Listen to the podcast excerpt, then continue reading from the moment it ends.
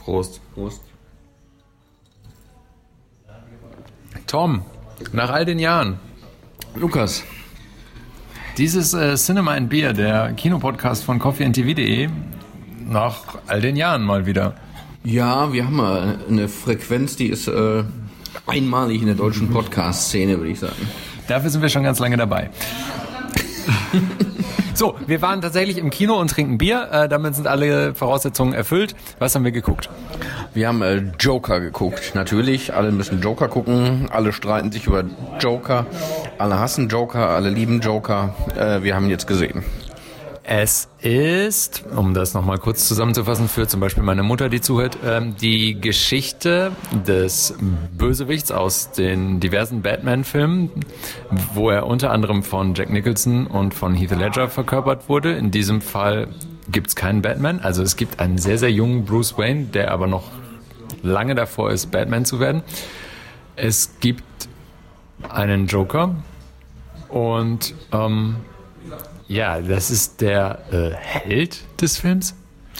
Ja, das kann man äh, definitiv so sagen. Der Protagonist oder ja, Protagonist klingt gut, ja. Ja, ja, also es ist, es ist der Held. Äh, und äh, der Film macht die, rollt die Mythologie des Jokers, die Herkunft des Jokers, die Geburt des Jokers im DC-Universum auf. In diesem Fall verkörpert von Joker Phoenix. Joaquin Phoenix. Joaquin Phoenix, ja. Im äh, Selbstverleugnungsmodus oder im, ne, oder vielleicht auch ganz genau im Gegenteil, im äh, selbstberauschten, äh, völlig selbstbesoffenen Modus, ja.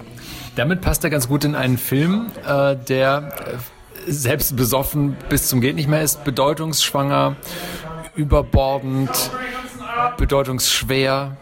Und ich hatte die ganze Zeit das Gefühl, dieser Film möchte die ganze Zeit sagen, ich bin wichtig, ich bin auch ein Kommentar zur aktuellen Weltlage. Deswegen sagen mehrere Rollen immer, es sind schwierige Zeiten, es sind außergewöhnliche Zeiten. Ähm,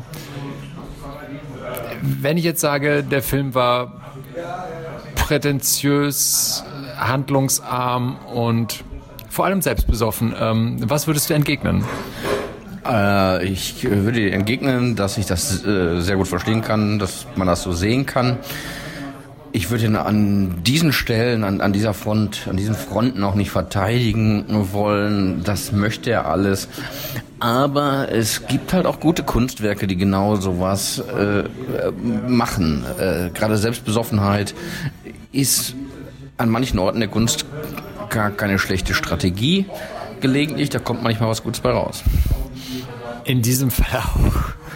In diesem Falle kommen auf jeden Fall Bilder, Kino, Kinobilder heraus, die so ein bisschen äh, Instant Classic äh, Bilderrausch atmen.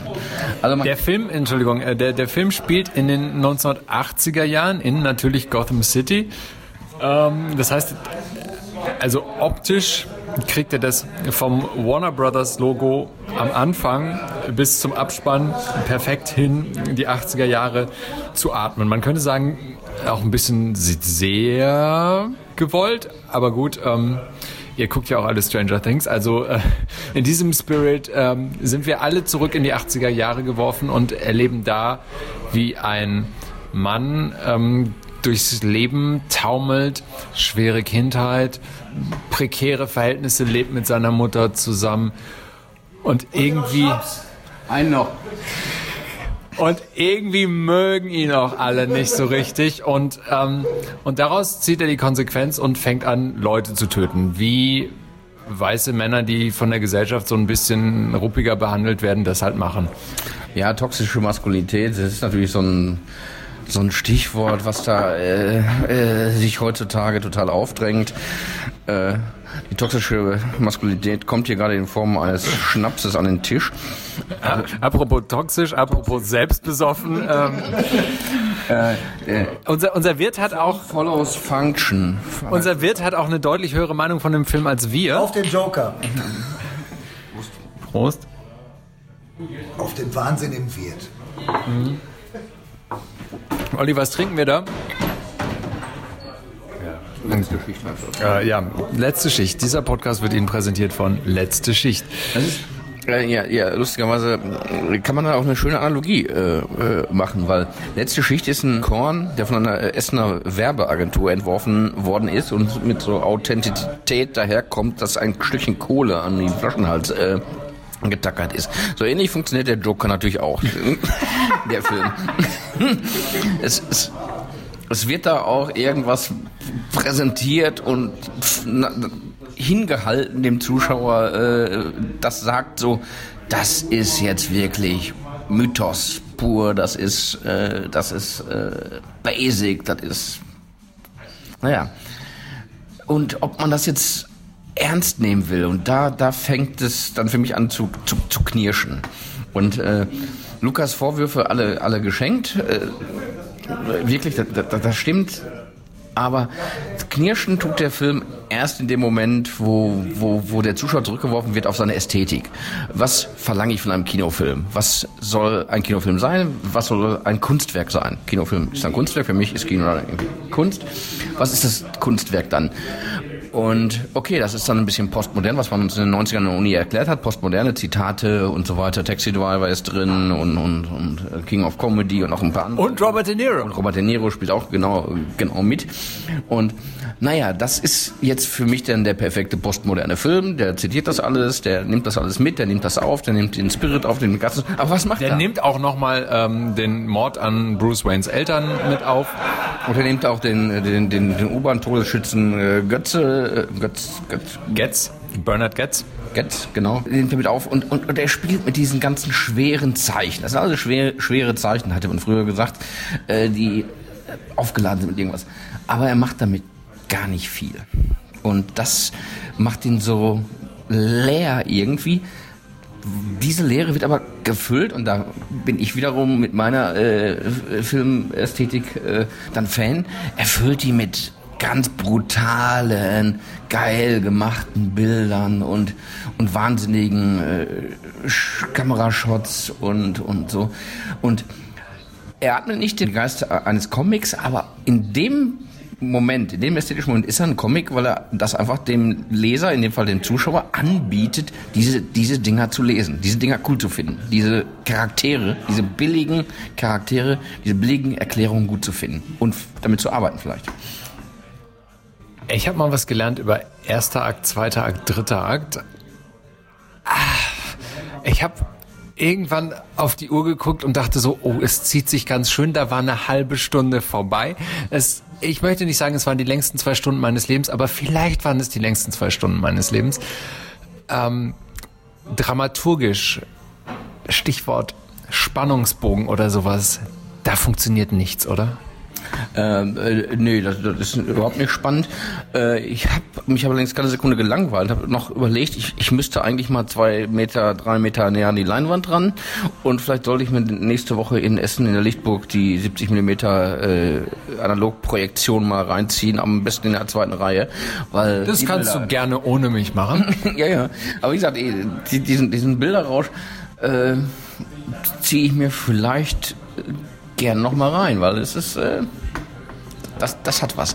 Und da wird es auf, auf eine Art comichaft. Und politisch muss man natürlich Angst haben da, vor diesem Film, wie vor vielen anderen äh, Kunstwerken, weil das können viele Leute falsch verstehen oder falsch interpretieren. Das ist ja, also mal Butter bei die Fische. Ähm, wir, wir haben es hier mit einem Film zu tun, wo ein weißer Mann, der, naja gut, also auch in der Kindheit missbraucht wurde, aber ähm, im, im Wesentlichen auch unter anderem durch, naja, noch nicht mal Zurückweisung einer Frau, sondern im Prinzip ignoriert werden durch eine Frau, das alles irgendwie dazu beiträgt, dass er sich dazu bemüßigt fühlt, äh, Rache an der Gesellschaft zu üben.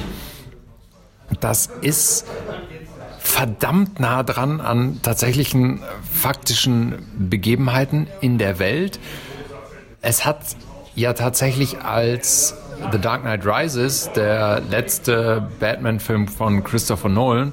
Und ich möchte sagen, wenn Sie die Batman-Filme von Christopher Nolan ein bisschen zu selbstironisch, lustig und kurzweilig fanden, dann sind Sie bei Joker auf der richtigen Seite. Ähm, also als äh, The Dark Knight Rises anlief, gab es ja in Aurora in den USA ein oh, Massenmord an zwölf Leuten, glaube ich, wo jemand, der sich selbst als Joker ausgab, in ein Kino gegangen ist und auf die Leute geschossen hat, was einen gruseligen Hintergrund darstellt für diesen Film. Tatsächlich war es wohl auch so, dass in den USA ähm, das Militär seine Angehörigen gewarnt hat, in diesen Film zu gehen, also besonders aufmerksam zu sein, wenn man in die Vorstellung geht, weil könnte was passieren. Ähm, du hast es schon angesprochen, toxische Männlichkeit und sowas. Ähm, ist das verantwortungslos, so einen Film zu machen im Jahr 2019? Oder muss man da als Studio drauf pfeifen und sagen, es ist Kunst? Was man als Studio machen äh, äh, muss, weiß ich nicht. Was man als Konsument, als Kritiker, es gibt so viele, so viele äh, Verhaltensweisen zu einem Film, zu einem Kunstwerk, äh, die jetzt dann, dann, dann eine Rolle spielen würden. Darf man den gut finden? Äh, darf man den hochschreiben? Es ist, es ist eine, eine, eigentlich eine uralte Diskussion, die im Moment natürlich eine gewisse Aktualität hat, aber was ist mit, mit, mit, mit, mit literarischen, zwielichtigen Helden, mit Bösewichtern, mit äh, äh, gerade der Comic ist voll, voll natürlich von, von ambivalenten Figuren mit äh, protofaschistischen äh, ich hatte Ideen. und, ich hatte ein paar Fight Club-Momente auch, als ich ja, den Film gesehen habe. Genau, Fight Club ist ein schönes Beispiel, aber äh, wie, wie viele Arschlöcher laufen in, in, in, in, der Literatur rum und äh, in, in B-Filmen, die man dann im besten Sinne dann auch umdeuten kann, die der Konsument auch, auch umdeutet. Äh, es ist, es ist eine, eine schwierige Rezeptionsgeschichte, aber Scarface. Scarface, äh, ist das ein Verbrecher oder ist das ein Held? Äh, fragt man nach beim Hip-Hopper um die Ecke oder äh, beim, beim Drogenfahren da im, im Polizeipräsidium. Also, oder äh, was ist mit den Cops aus, aus der, der, der, der, der äh, stirbt langsam, äh, nicht stirbt langsam, äh, wie heißt die? Buddy Cop äh, Geschichte. Little Weapon. Little Weapon. Little Weapon. Äh, Al Alkoholiker. Äh, was mit Rost Schimanski eigentlich? Ne? Was mit denen? Darf Und gut, damit hatte ich nicht gerechnet, dass wir in einer Rezension vom Joker bei Horst Schimanski ankommen, aber sprich weiter, mein Freund. ja, wie, wie gesagt, äh, ich glaube, dass, dass, dass man sehr gut anhand dieses Films mal zurückgeworfen wird auf seine eigene Ästhetik. Was, was, was halte ich für ein Kunstwerk? Was verlange ich von einem Kunstwerk? Was will ich davon haben? Und das in einer Zeit, wo äh, die meisten Leute irgendwie Kunstwerke, Kinokunstwerke an der Krassheit messen. Krass oder cool. Also das sind die, die. Also krass ist es. Ja, ja, aber, aber, aber wenn, wenn man als einzige ästhetische äh, Bewertungskriterien nur den Grad an Krassheit oder Coolheit hat, dann ist der Film natürlich krass cool. Also cool, krass und so weiter. Und das liefert er volle Kanne ab. Erzählt er irgendwas von, von, von irgendeinem Leben oder von einem möglichen Leben, von einem anderen Leben, von einem äh, äh, was, man, was man sonst so verlangen kann von einem Kunstwerk, dass es eine, eine Probebühne eines anderen Lebens sein kann, einer anderen Gesellschaft, eines anderen Zusammenlebens, dann ist das eher äh, ein Horrorporno, ein äh, dover gesellschaftlicher Horrorporno. Aber vielleicht finden ja irgendwelche anderen findigen Leute noch Lesarten, die äh, das so ein bisschen drehen. Weil Lesarten bietet er ohne Ende an, weil er ja keine Story hat, weil er ja keine also er bietet Lesarten an progressive, linke, utopische eher weniger. Leider Gottes halt eher das andere.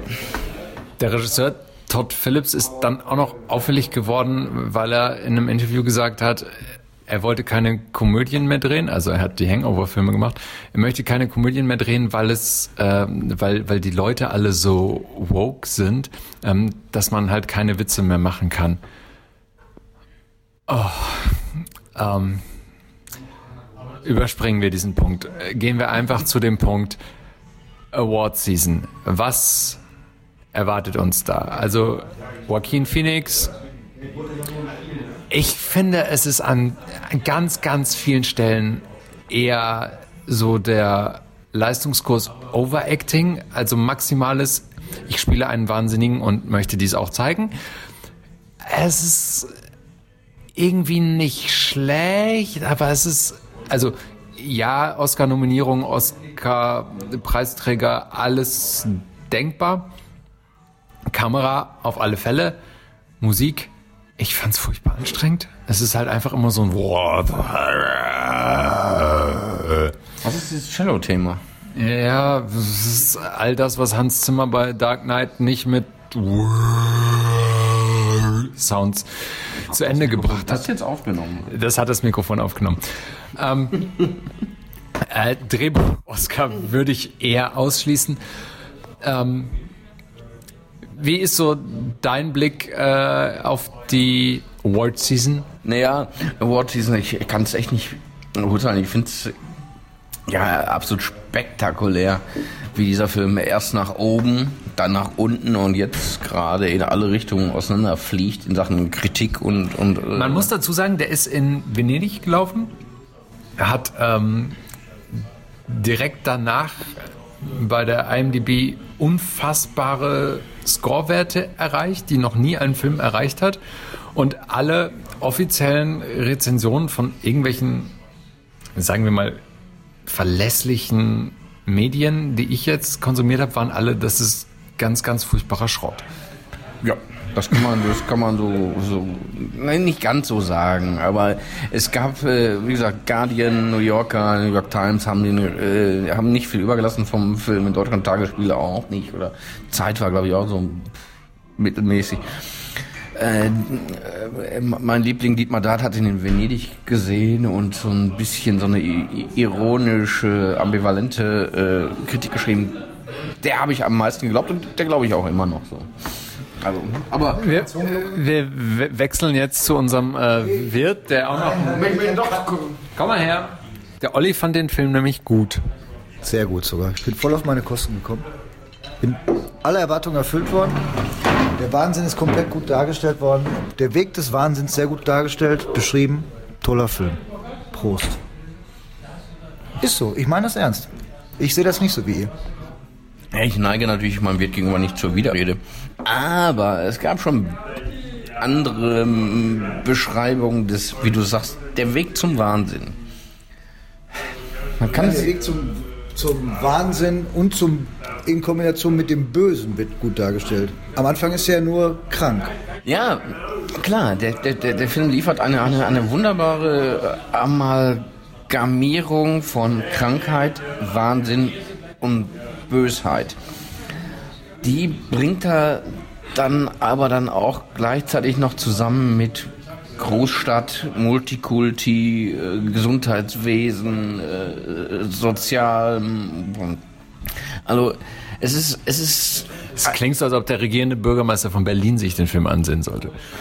Ja, also wenn er sehen will, äh, wo das hinführen wird, wenn er den Flughafen nicht mal fertig kriegt. Ich habe jetzt vielleicht auch einen Schnaps äh, zu viel. Es läuft, es läuft der zweite Bruce Springsteen-Song in Folge. Ich bin auch eher geneigt, an dieser Stelle irgendwie auf Abbruch zu plädieren. Olli nimmt den Schnaps wieder mit, das ist schön. Ähm, also ja, nein, muss man im Kino gesehen haben. Ja, also, also, also wenn dann im Kino. Alles andere macht gar keinen Sinn. Also ihr Streaming-Freaks, ihr, ihr äh, Zocker oder so, vergesst das. Das ist Kino. Wenn ihr echt mal grieseliges 8mm Feeling im Kino haben wollt. Ist nicht so, stimmt nicht. Aber er läuft in einigen Städten angeblich, äh, also er läuft in einigen Städten auf einer 70 mm äh, Kopie, glaube ich sogar analog. Äh, ich glaube, das könnte noch mal geil sein. Also gerade wenn man sich Es nicht geht mehr mit der Story. nur noch, nur noch um die Bilder. Es ist äh, ja leider Gottes geht's hauptsächlich um die Bilder, aber bei meinem Punkt, dass es ja doch irgendwie ein Comic ist, obwohl alle ja sagen, für eine Comic-Verfilmung ist es ziemlich scheiße, aber gerade die Ästhetik des Comics ist, ist da gut aufgenommen, weil genau solch, es sind Bilder, es sind Bilder, archaische Bilder und das Publikum, das schlaue Publikum hat, war immer in der Lage, auch den schrecklichsten Comicfiguren, die von der Handlung her eindimensional Rächer waren oder, oder Getriebene oder heimatlos oder äh, also deshalb hat es ja auch auf diese, diese, diese Superschurken ins Herz geschlossen, die so eindimensionale Rachegründe und Bösheitsgründe hatte und haben die dann wieder aufgefüllt mit Bedeutung und äh, liebgewonnen und, und, und so weiter. Also diese Dynamiken erhoffe ich mir sozusagen auch in dem Film. Aber die gehen natürlich auch in die andere Richtung, klar.